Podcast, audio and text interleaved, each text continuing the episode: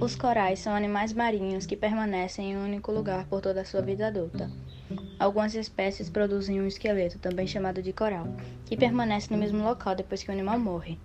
Os corais pertencem ao mesmo grupo de anemonas do mar formado por três partes principais: a boca, o corpo cilíndrico, composto pela mesogleia, e o esqueleto calcário, formado principalmente por carbonato de cálcio 87%, secretado pelos pólipos, e cuja função principal é a sustentação do coral.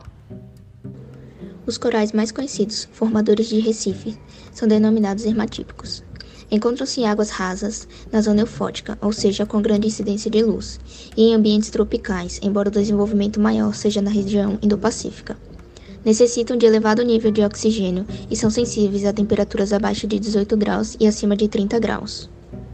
Aumento da acidificação da água do mar pelo aumento do CO2 atmosférico, a elevação da temperatura da água por causa do aquecimento global e a poluição são fatores que contribuem para a morte dos corais em grande escala. O aumento de gás carbônico na atmosfera tem causado o aquecimento global, fazendo com que as águas dos mares também fiquem mais quentes. Além disso, os oceanos ficam mais ácidos, o que afeta a vida de milhões de corais e das espécies que nelas vivem. Isso tudo está sendo ocasionado pelo aquecimento global. Os corais são afetados diretamente pela temperatura, pela radiação solar e pela química dos oceanos. As águas dos mares estão ficando mais quentes.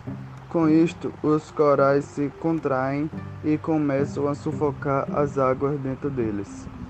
Além de mais quentes, os mares estão mais ácidos, com o aumento da poluição, principalmente o aumento da concentração de dióxido de carbono na atmosfera o oceano acaba absorvendo esses gases, diluindo na água. É formado então o ácido carbônico. Isso afeta os corais, porque o ácido sequestra os carbonatos da água que servem para calcificar o esqueleto dos corais. Os carbonatos reagem com ácidos liberando mais gás carbônico. É um processo químico inevitável. Por isso, medidas urgentes devem ser tomadas.